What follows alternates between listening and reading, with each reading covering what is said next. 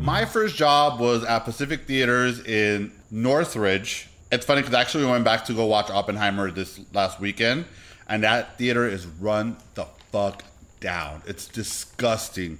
Yeah, that's what that was my first job. It was my uh, my friend's older sister managed it. I showed up and she just said, "When can you start?" And I said this, and that was my first job. Was My there ever first- any weird stuff? Do you guys ever like fool around in the Oh, okay. So this is actually a good story. When I worked there, there was this supervisor that was a fucking cunt. It's my first job. I'm like, she would not give me an opportunity to slow down. It was like, there's nothing to do. Come on, let's go to the corner and start sweeping. And we were sweeping like dust. Like there was nothing. There was no popcorn. There was no trash. We're, she just had us like Oh, fucking. like they wanted you to work while they were paying you? yes, exactly. Oh, got it. It. okay, she is a But. I, I'm 16 years old. She's How dare she pay you to clean?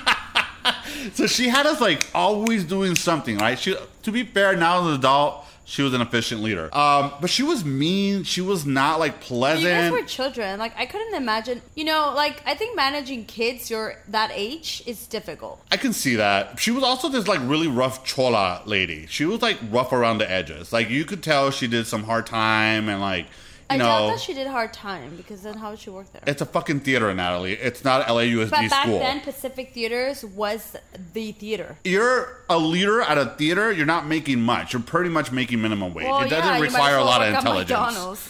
Um, so she was kind of a jerk, and um, I didn't really care for her. So I ended up leaving the theater eventually, and then I have a cousin of a cousin that stayed working there. So we would gossip about like what was going on in there and stuff. And she's like, "Yo, did you know that?" Spit in someone's hot dog, and I was like, "What do you mean?" She's like, "Yeah, it, we had like a busy line. There was lines, and the people in the front were complaining, and we were trying to get the chili to go. And the girl tells the leader, she's like, "Hey, like the customers complaining, like we need this fucking hot dog now." So the girl, so the chola lady, the chola leader goes, "Fuck them. They they they can't respect the fact that we're hustling for them." And she spits on the hot dog, and then she puts chili on top of it. So she gives the hot dog to the girl. The girl gives it outside, and they, this person's eating a fucking spit chili dog. Well, both of them are at fault there because if my boss did that, I'd be like, I'm not doing that. Okay, she's also a, a kid. She's 17 years old. She's just her first job. She doesn't know how to react to that. So she tells me, and I'm like, oh shit. So then one day I'm hanging out at my friend's house, and then the one that the one that's the older sister gave me the job, and I tell her, and she's like, oh my god, have you told my sister? I was like, no, but I'll tell her. I don't care. I don't work there anymore. So I tell her, and she's like, you got to tell me who it is, who told you now. And so I was I was young. I was scared. I was like, oh my god, I'm gonna get the homegirl in trouble. So I tell her. She goes back. She talks to my cousin's cousin, and they end up firing this lady for spitting in this girl in this customer's hot dog. So that's another thing too. Well, how did they prove it? How, They how did they not? Like, how did we know that the source was credible? that's actually a good question. I'm not quite sure how they went about that. That's an excellent I went- question, but she did get let go. Did you guys have cameras? I'm assuming. In the kitchen, I don't know. That's I don't remember to be honest. I mean, there's cameras throughout the theater. I don't remember if there was cameras inside the kitchen. There was probably more stuff that she. Well, she had Yeah, a history of people had complaining. Yeah, on her. Uh, yeah, everybody hated her, so any opportunity they would go out and say something. But I remember that story specifically, and also stayed with me. I try, keyword try, not to complain when I'm in a restaurant or being served food for that reason. And if I'm going to complain, I complain. it's not that easy anymore to do something like that because now there's uh, there's cameras everywhere. Because I think that was a very frequent problem before. Um, but you know, as someone that worked for the restaurant for a really long time, I would never, no matter how upset I am, like that's just never okay. Because you know, technically, like, what if they're feeding it to their children? I mean, no matter who is eating it, it's just never okay. But I'll think of that. Like, what if it's really not even for them? And here I am trying to like punish them, and someone else eats it or something. Yeah, that's a fair point. I feel like if I was at a restaurant and you were mean to me, I would just delay your order. I gotta tell you though, that was a big eye opener. Welcome to the real world. You're a fucking kid. You go into your first job and you start seeing and doing, seeing shit and hearing things like that. You're like, fuck, everything's not all fucking rainbows and unicorns.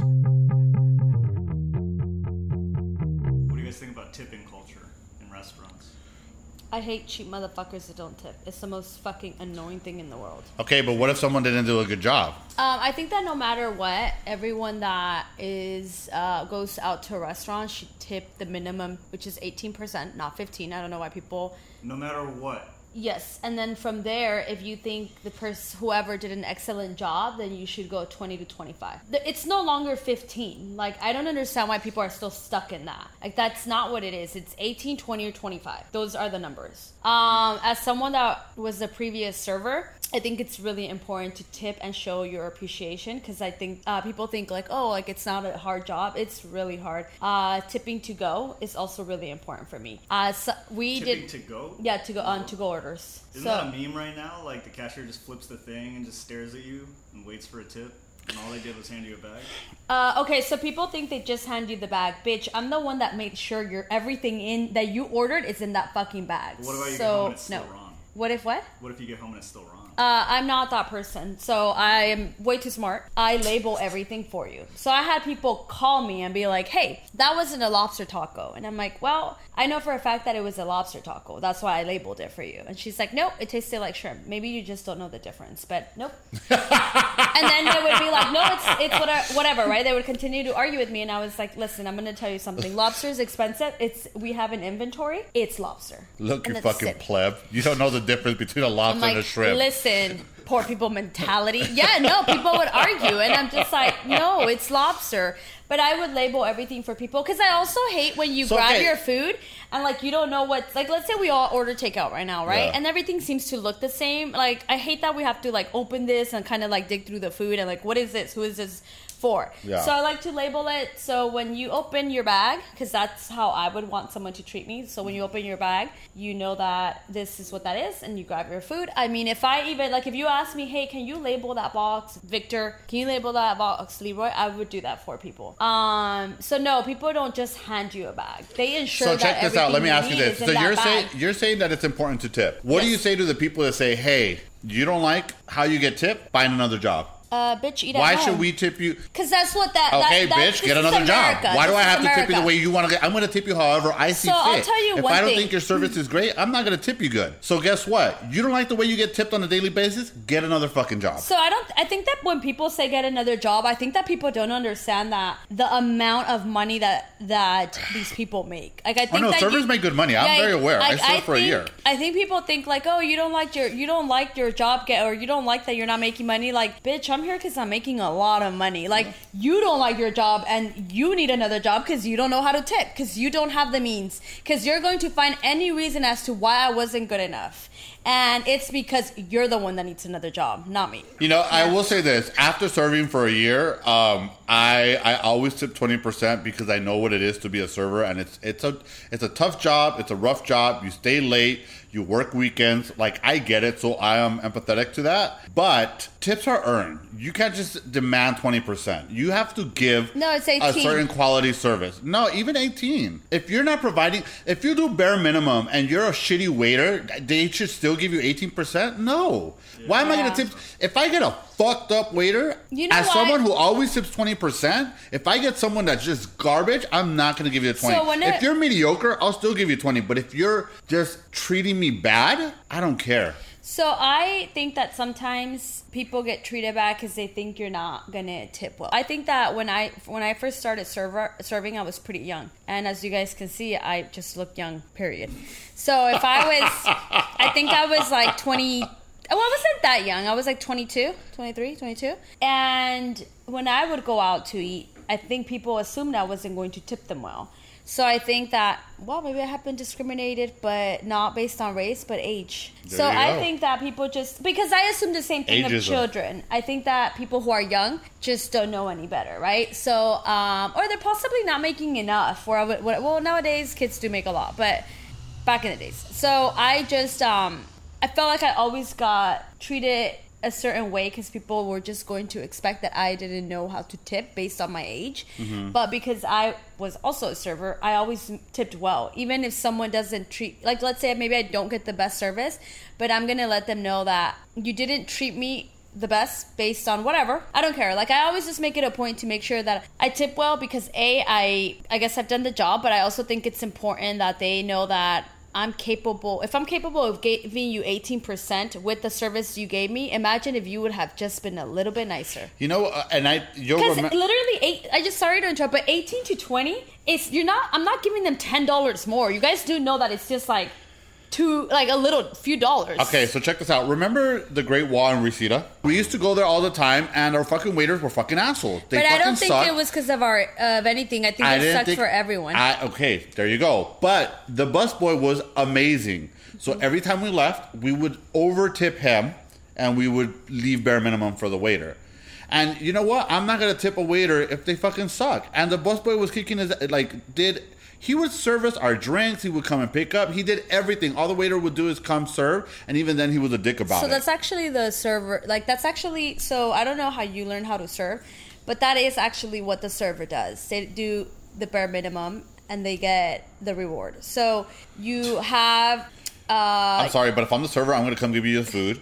I'm going to come in and check on you on your refills. I'm going to do all of that. So my busboy is there to clean my fucking shit. That's so it. there is actually in in a restaurant you have so the the kitchen staff puts the food. You have someone that stands there and organizes the trays. So this is going to your table. This is going to your table. I don't remember what they're called like the I, I don't remember the word. Okay. So then then there's the bus boy that comes and helps the server. But the server should be there because you're the one that knows who, who order what, right? Yeah. Because one thing I learned too is when you serve someone uh, in Spanish, it's like nunca cantes la orden. What does that mean? So never sing the order. You should know by heart what everyone ordered, and that is what makes a great server. So you just start. So, like, when someone comes to your table, you should say, "Who ordered this? Who ordered you're that?" not you like, oh, be. the chimichangas and the chicken quesadillas. No, like you should know who ordered what. That's your job. Like you're not really doing. I mean, as I said, the server doesn't do much. After that, you make sure everyone's okay and they have their stuff. But the busboy does everything else. They they clean the table. They remove the dirty plates. They act. They bring the chips and salsa. They they grab the waters. You order the drinks as a server. Someone else is doing the drinks. Um, there is times where the actual because I worked at different kinds of restaurants, so in one of them they actually serve me all the soft drinks too. I just grab everything, put it in a tray, and take The it. The one only restaurant I ever worked at, I had to take the order. I had to give them their drinks. Uh, I pretty much did everything. The busboy, all had to, all the busboy or the busgirl had to do was put the chips or clean my table, and occasionally help me bring out food. So that is why in that restaurant I would actually make sure that I took care of my busboy because I knew how without him I would struggle. And same thing with the with the bartenders. Like without them, I mean it would be hard.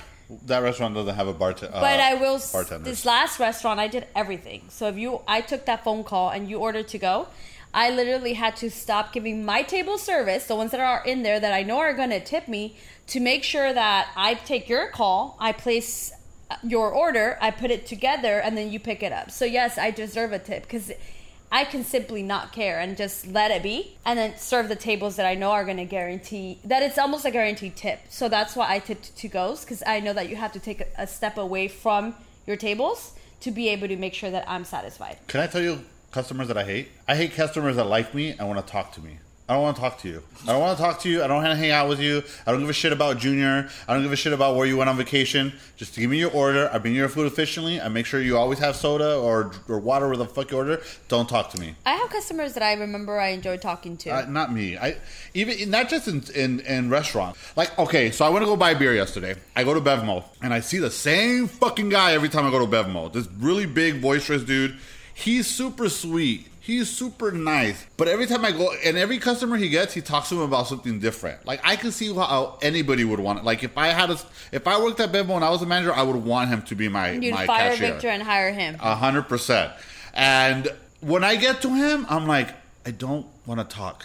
Look at my ID, scan my beer, and let me get the fuck out. And he's like, Oh, have you heard a new song? And oh, it's a great Saturday. It's a great Friday. I'm like, Uh huh, ha ha ha, uh huh, ha ha. I don't want to fucking talk to you. How do you feel about like? Do you feel like like people should engage with you everywhere you go? It's annoying to me. That's yeah. I think that's part of their job. I think it'd be weird if he just It started sounds like scanning. he's going above and beyond. yeah, I think you're just an asshole because you're dying. Well, to. he's a he's a He's cashier, like, so he's that's mad because different. he just wants to drink his beer, but he can't get inside the car fast What- enough. what, what's the difference though? Like he's still. I, so here, I think there's a good way to. get- There's a good thing. There's a way to give customer service that's still friendly, that's still going above and beyond, and that's efficient. When you're talking to me for five fucking minutes and there's five people behind me, I don't want to talk. I don't give a shit about the new movie or the new song. Listen, if there is other people behind you, then yeah, you have to be mindful. But I think that's great customer service when you No, engage. So I think that. it's important to engage with your customers and make sure that not everything that it's not transactional. I think that's very important. And I think in theory it sounds great, but if you have a store, you're trying to hit a, a sales goal, right? And if you have a long line and people are frustrated, they're not going to go back to that store. if they're alcoholics You- like you, they're gonna stay there because there's so many other places Okay, you but could have bought alcohol. but it's you not just chose, Bevmo, Natalie. But hey, It- you chose that store, so you're well, gonna yeah, the beer is super cheap there. No, Uh, I think they have different selections. That's really what it is. well, the Bud Light is cheap there. You don't have an artist that has. Co- there's not an artist that you grew up with that disappointed you in maybe their no, actions or anything. Because I, not even Vicente Fernandez. what would he do? Uh, he said that I don't want the liver because the guy is gay. I think that's his opinion. He's entitled to it. I'm not gonna show Was it a liver or what was it? whatever the fuck it was. Yeah. Can you look that up for us? So, just for you guys that don't know, Vicente Fernandez is the George Strait of Mexico.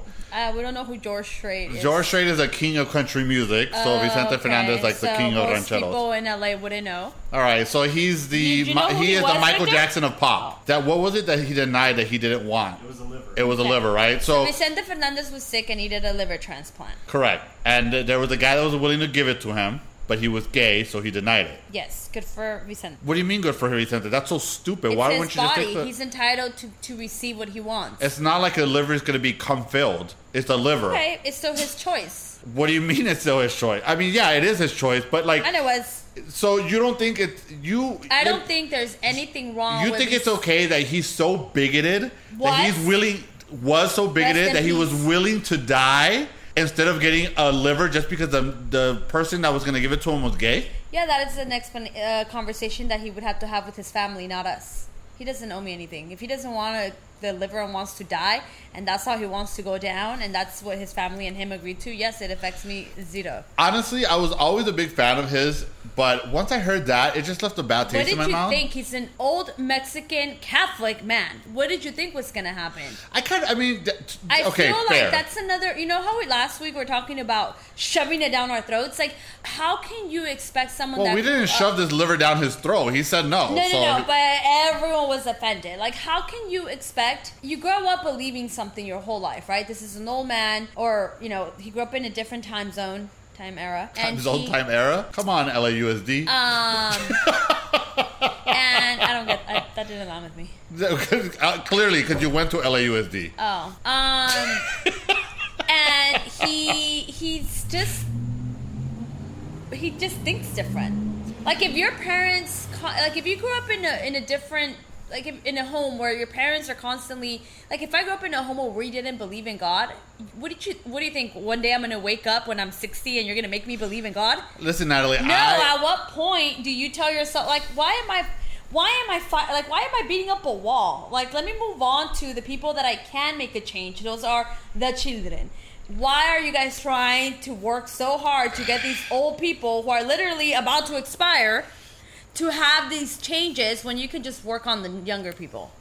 That's a very valid point. But here's the thing.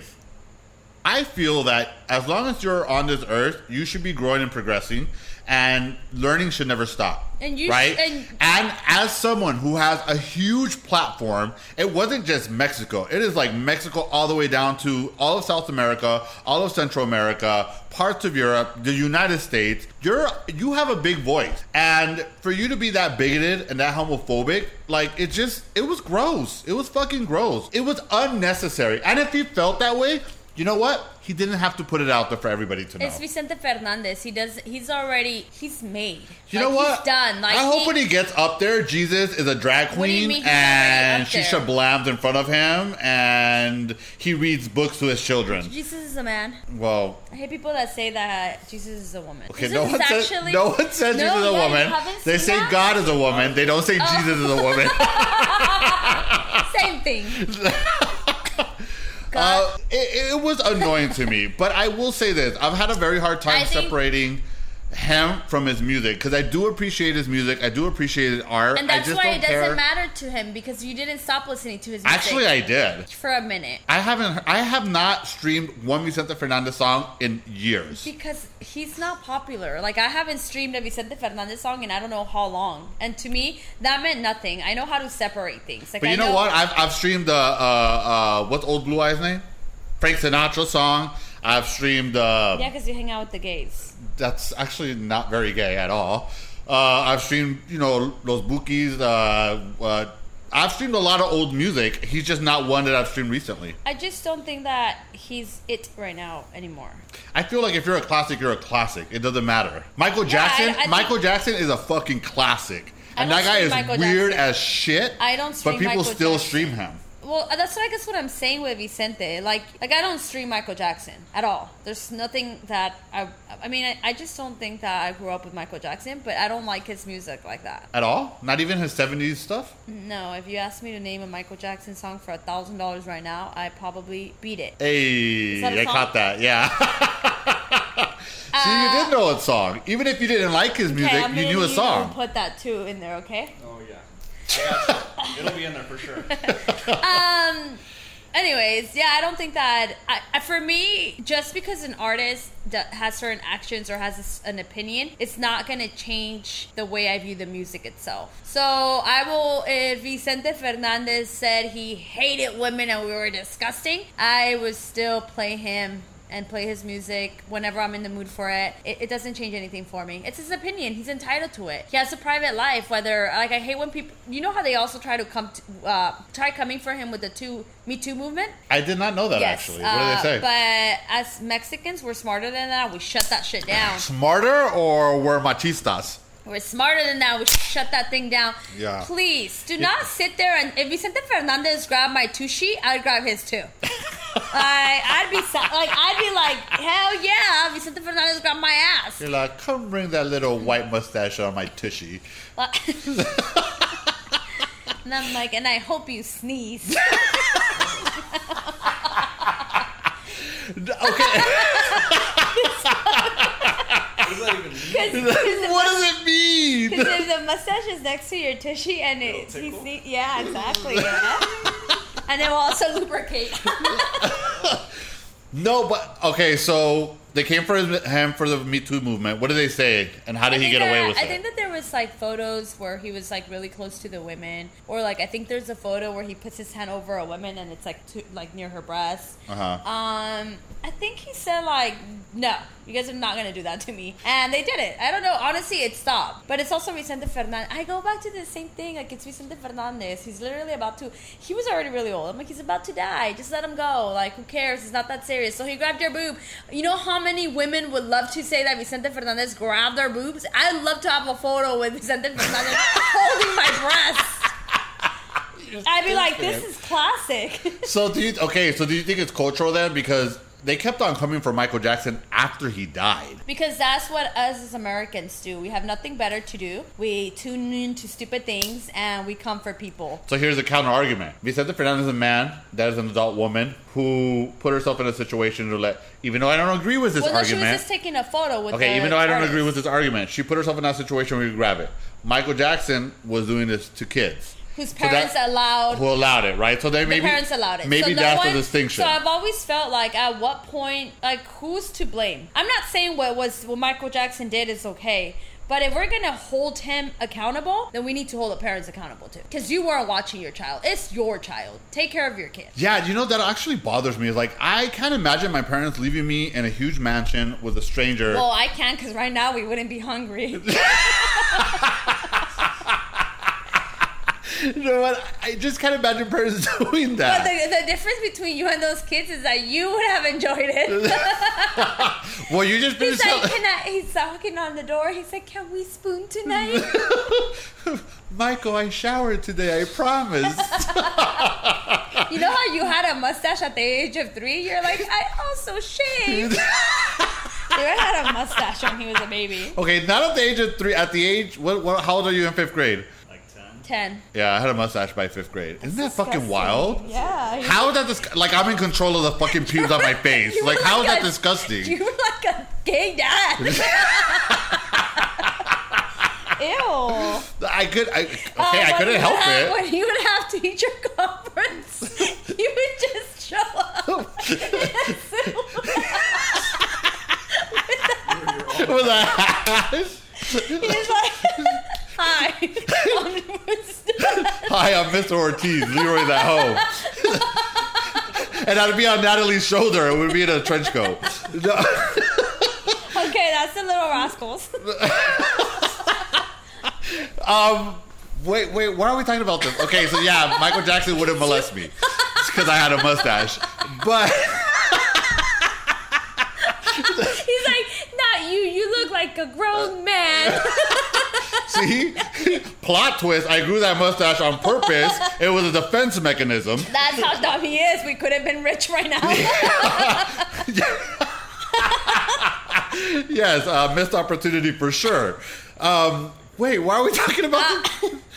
I don't know, but anyways, I think that the parents. Yeah, I, I think Oh, yeah, said okay. your apology. Yeah, I think the parents should be held accountable as well. So when these kids go and they, oh, because they're not kids anymore, they're adults. When they come back and they want to sue the estate for Michael Jackson, do you think that they have a case, or do you think that they should not have a case because at the end of the day, their parents were the guardian and they shouldn't have allowed those kids to be there to begin with? I definitely don't think they should stay silent. I think that when you are molested at a young age, um, it doesn't matter who, when, where, rich, famous, is your journey. And if you want to expose it, whatever, 20 years later, like that's okay because you were a kid. And I don't, I think you, you're like trying to still, you don't even know what's going on, right? And then you become an adult and you're trying to figure things out. I, I'm I'm okay with them exposing whoever, whenever, but I do think that we like we only want to hold one person accountable, but like where were the parents? There's Like multiple I get it. Like there's situations where the parents, you know, like where it happens at home and it's the dads or the uncles, and I can understand that. But like, why were you dropping off your kid at Michael Jackson's house? yeah, I can Like, see at that. what point do we realize like who failed the kid first? Who So you- exposed the kid? So first? are you are you saying that the parents should be held accountable Yeah, one hundred him? percent. Uh, both. Michael Jackson still did something wrong, but Did he though? He was dropped of all charges. It's it's not. He was never found guilty in a court of law. There was not sufficient evidence to say that he he what he did. Did it ever go to trial? I thought It went to trial a handful of times. Yeah, it went to trial while he was alive. It's, one- it's gone to trial after, I believe, and he's never been found guilty. So I, I think that that we all, we, everyone can agree that he is guilty. Well, not everyone. There's a lot of people that say that he did it. A lot of people don't think he's guilty. They think that uh, They he. think with their heart and they love him, and then he brings some, some sort of joy and happiness. Memories, so it's yeah. hard to come to the conclusion that this person was actually something else. See, I'm somewhere in the middle with this because I also like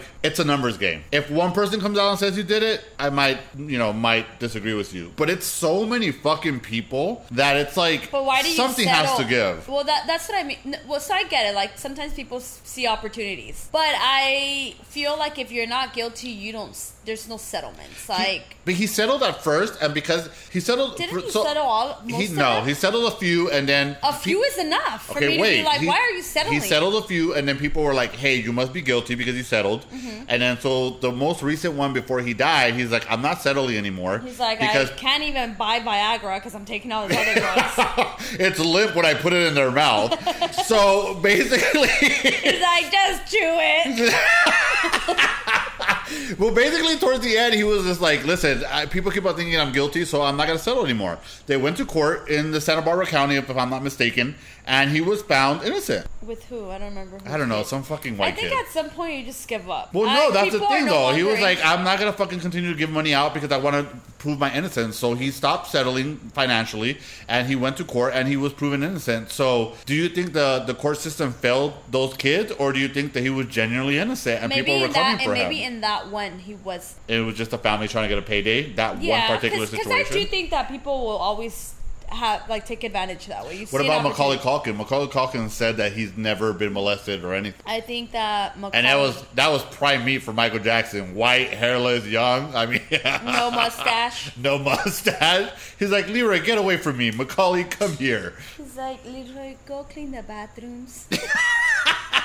Maybe he knew that he wasn't the right one. Maybe he knew that if he went, I- I don't think this man was stupid. He wanted to be around children, so he created a theme park. I Yeah, I think mean- that ma- I don't know. Listen, there's times that I doubt that story. I think that sometimes, again, it's your story, and if you want to share it, you share it. If you don't, you don't. Could you imagine if he came out and said yes, he did? I mean, till this day, he probably wouldn't be left alone. So maybe, maybe he, there's a part of me that always feels like he just kept quiet because he didn't want to be in the media or be known for that. So- but again, it's his journey, and if that is the situation, it's okay. Um, or It's okay to maybe molest kids? No, it's okay for for him not to have to speak on it. You mean Uh, Michael Jackson or the molested? No, what's his name? Um, Oh, Macaulay Culkin. Yeah, it's okay if he wants to just not speak on it. But I also think that maybe Michael was smart enough to know to just have this, just have him there as eye candy, but knew that because of his status and who he was. He's all couldn't- down for me, Macaulay. but I won't touch you. It's like, oh, remember that movie how he was dancing to pretend like people were in his house? oh, uh, Home Alone? Home Alone. Yeah, maybe he would make them do that, but naked. Um, maybe, but Oh my god, we're totally gonna get canceled after this. There is a podcast, um, Dan Savage. He's a commentator. He has his own podcast. He's a, he's someone I like listening to. He went to Australia because they have this festival called the Festival of Bad Ideas. The reason he went there is because he wanted to discuss pedophilia as a sexual orientation. So, the, I thought we said we were canceling Leroy if we said that. well, let's cancel me today. So I'm going to tell you why I want to talk about this because I found it very, very interesting what he said. He said that the people that are pedophiles, they are sexually attracted to kids, but they cannot control their urges to be sexually attracted to kids. So it is considered a sexuality. The reason why that sexuality is not okay, and I'm going to repeat this, it is not okay, is because there's not two people that consent. A child cannot consent to sexual relations. Well, anytime two people don't consent, it's not okay. Exactly. Perfect. I think you hit it on the nail. So when people are like, "Oh no, we're gay," and now you want to say pedophilia is a sexuality, you're putting us in the same bubble. No, we're not.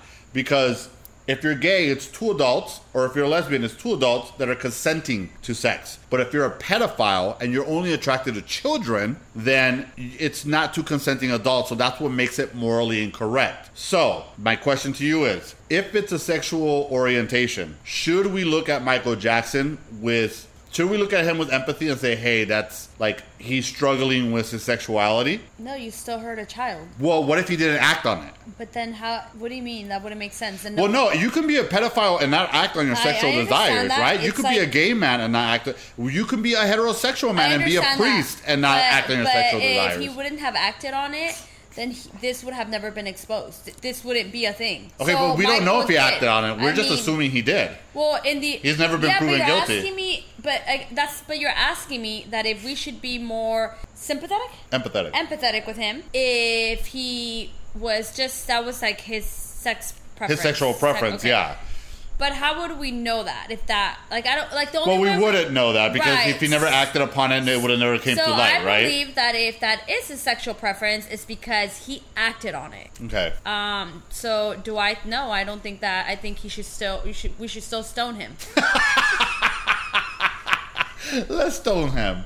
I think that he is guilty. I think he's guilty too. I'm not gonna lie. And, And here's I- the thing: I love his music. Like I grew up on it. Like Michael in the '80s and the '90s. Like I don't think people, especially if you were born later in life, I don't think you people realize how Beyonce is big. Michael Jackson was bigger. Michael Jackson I used to like do. co- Beyonce's new stuff. Is that weird? I don't really care for Beyonce's new stuff either.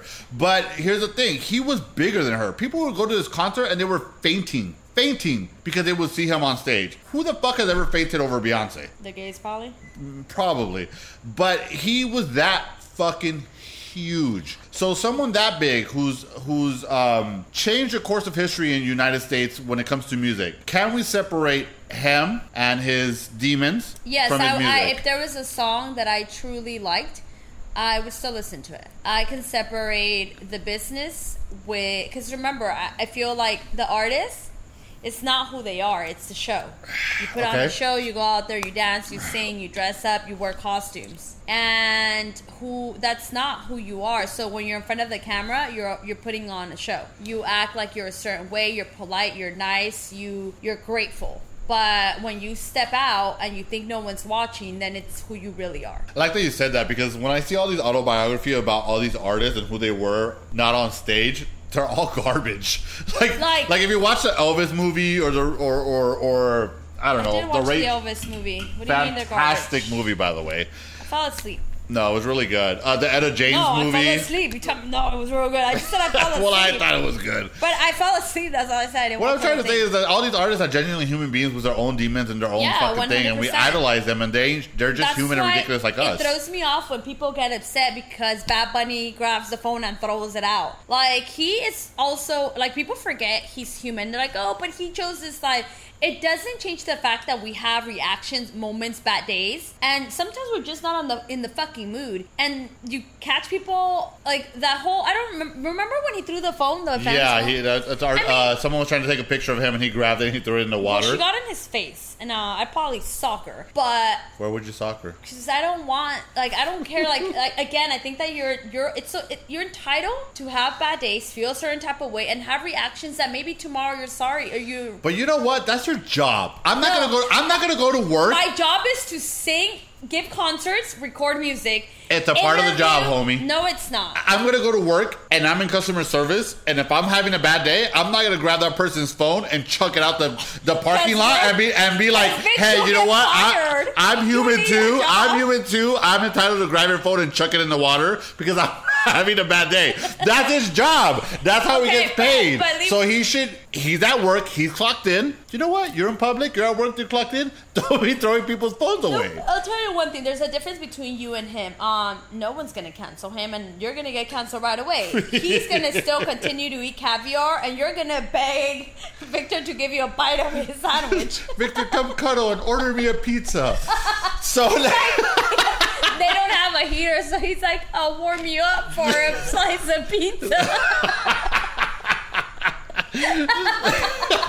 Victor's like, "Okay."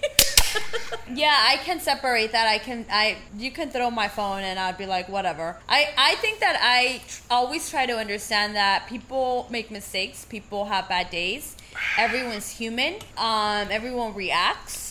So I I don't forget that even if they're artists, it doesn't change the fact that they're still like we forget that they're still human and there's still reactions. Um, I I, I know people are like that's what they signed up for. It doesn't change the, the fact that you still have emotions and reactions whether Okay. you signed up for Okay, it. but can yeah, we- you're not gonna walk around every day throwing everyone's phone, but you can have a day where you're you could have asked like, hey, don't do that, and then she keeps doing it because of course we don't know the whole story. Hey, don't do that, and at some point you're like, I, I've had enough, right? You're having a bad day. Maybe he had just broken up with his ex. I don't know. Like he's still human. So at your job, when you're subordinate, throw the phone at a customer, you're gonna be okay. Uh, no, but I, I think get, you can why can't you empathize and be like, "Hey, Bad Bunny had a bad day. You can have a bad day too." because Bad Bunny can afford to throw a phone and get canceled, and he still made a lot of money in his tour. I cannot afford to get canceled at my job. Well, it's not you; it's the person under you. What do you mean? You're subordinate. If someone under me threw a phone at someone, Yeah. no, I, they'd get canceled too. You wouldn't be sympathetic. Uh, it's the rule. So one thing that I will always say is I will never put my job on the line for someone else because no one's gonna put their job on the line. I'm already buzzed, and I keep on interchanging these words. Sympathetic, empathetic. What's the difference? Uh, empathetic is when you have empathy.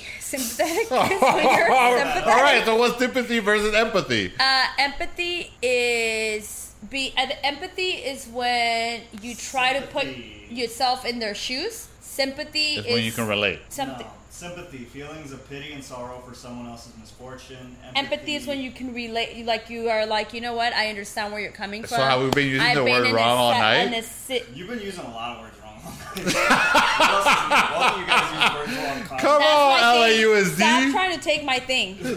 Find your own thing. You do your little beer opening bullshit. Empathy. Yeah, the difference is I'm actually Empathy- buzzed and talking out of my empathy ass, that and when you're you put fucking yourself- sober. To understand and share the feelings of another. Yeah, So like when you- sympathy is negative feelings. Empathy is just feelings. So empathy is I can relate. Sympathy is I You feel, feel bad sorry. for you. Okay. Empathy is when you can Relate. find a connection, yeah, Okay. to be able to understand where they're coming from. R. Kelly, what do you think of him? I'll still listen to what is that ignition song?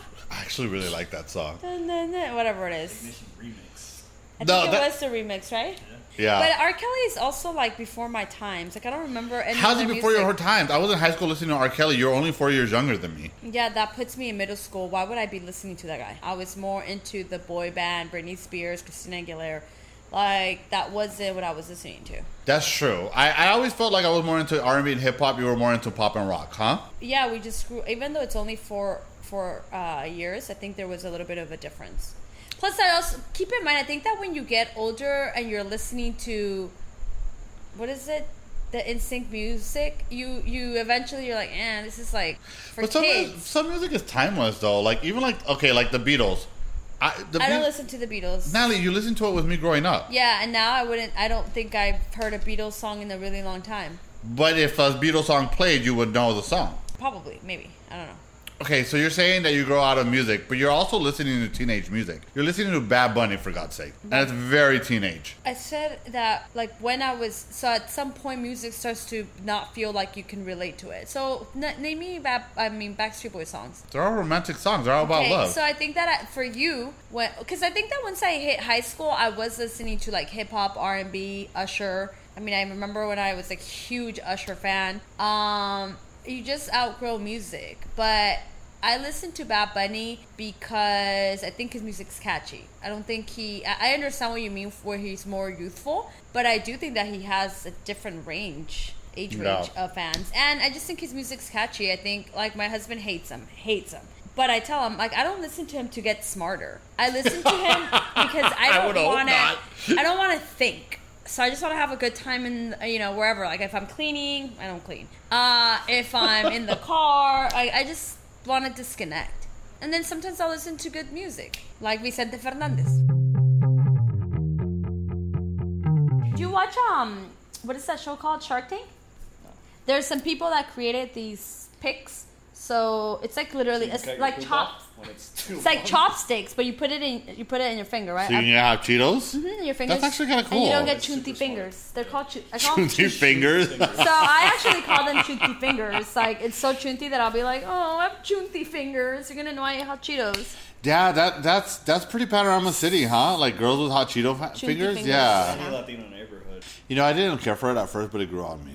I think that if you don't like hot Cheetos, it's because you don't like spicy food, and at that point you're just a bitch. But no, it grew on me. I didn't like spicy food. It grew spicy food. It grew.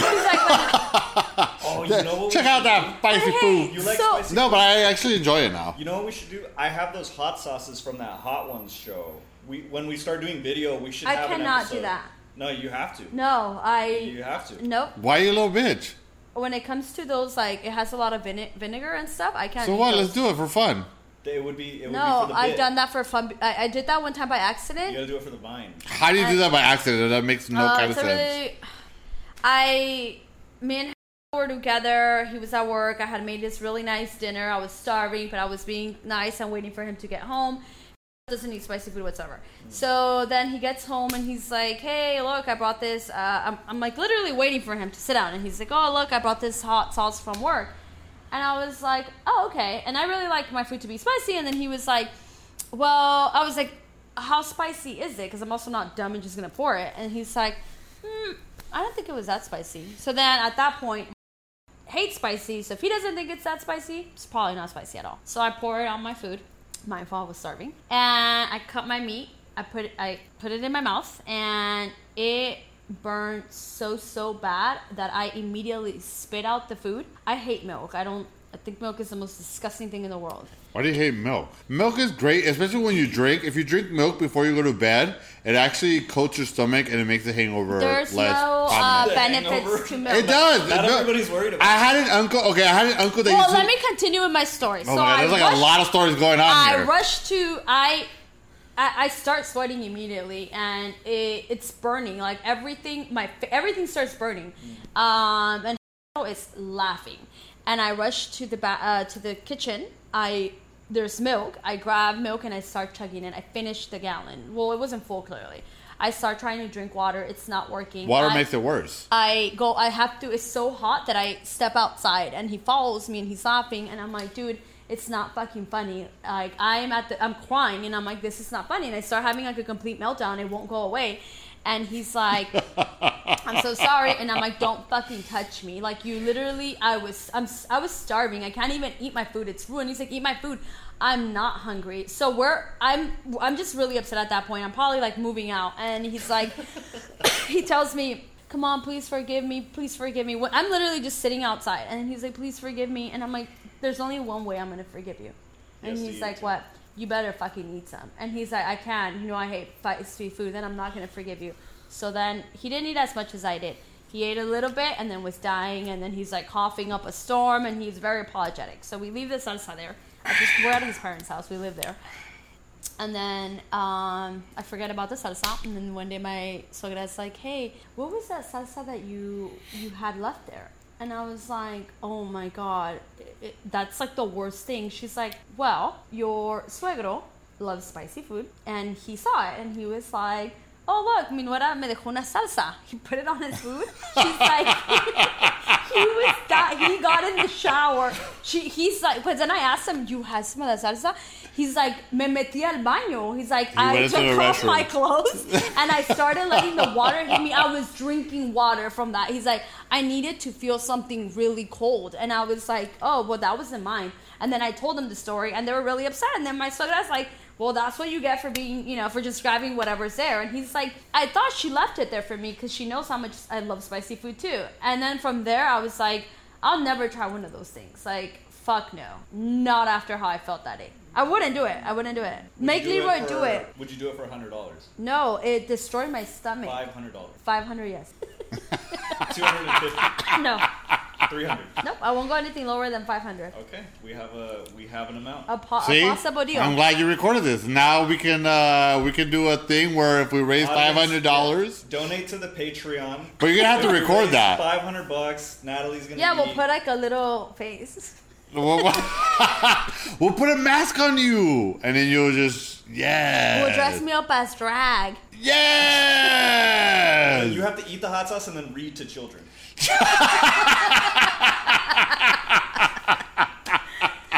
yes, I kind of like the idea. We should do a thing where we raise 500 bucks and we let Natalie uh, eat hot sauce. No. And you know what? No, actually, this works because everybody keeps on fucking messaging me that we need a second uh, a second microphone for you. Yeah. Because you sound like there you go. Let's uh, let's do a thing What where else? Natalie eats uh, hot sauce and we build up uh, for a second microphone. The five hundred bucks is gonna go to Natalie. Yeah, I already have them. No, it's gonna go to the microphone. Then why would I eat a hundred dollars? A hundred dollars? Why would I eat hot sauce? Uh, for your listen, your third, your your five listeners. I will move this out of the way, and he can sit back here and yell. Just project this way. See, problem solved. I'm gonna sit on one of your guys' laps. That's what's gonna end up happening. And you can sit on Leroy's lap, and he can play. Uh, has to dress as he Santa. can play. I don't know. I I can dress as Santa. I can make sure I move my leg up and down. hundred percent. This is Santa, you read to me. This is a very. He'll sit on my lap. I'll move the leg up and down, and you'll dress in drag and read to him. Oh my god.